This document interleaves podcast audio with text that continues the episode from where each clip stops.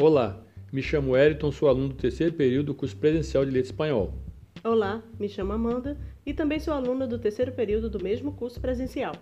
Neste podcast, vamos refletir o livro de Carlos Seabra sobre o potencial das tecnologias digitais na escola, que propõe expandir o conhecimento e explorar os recursos tecnológicos com a interação de professores e alunos de modo cooperativo e original.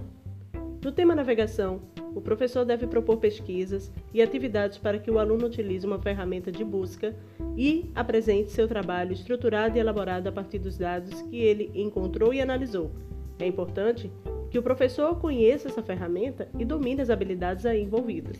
Na comunicação, o professor pode elaborar projetos ou trabalhos a partir de roteiros feitos pelos alunos ou documentários que sigam alguns conceitos básicos. É interessante desenvolver a criatividade dos alunos, trabalhar metas de organização, planejamento e produção. Todo produto pode ser postado e disponibilizado em um site como o YouTube. Sobre o som, a escola pode trabalhar com músicas, entrevistas, gravação de aulas, trabalhos em grupo com apresentação, como este podcast. Por meio disso, o aluno desenvolve habilidades de planejamento, organização, confecção de roteiros, coleta e avaliação de dados. A imagem é uma ferramenta cada vez mais solicitada, tanto aos professores quanto aos alunos. Os celulares trouxeram mobilidade e possibilidade de publicar na internet, recursos que facilitam a realização de trabalhos escolares.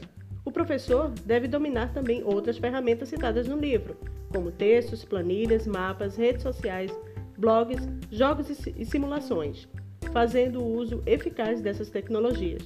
Não bastam que os alunos simplesmente acessem as informações, eles precisam desenvolver habilidades e desejos de utilizá-las.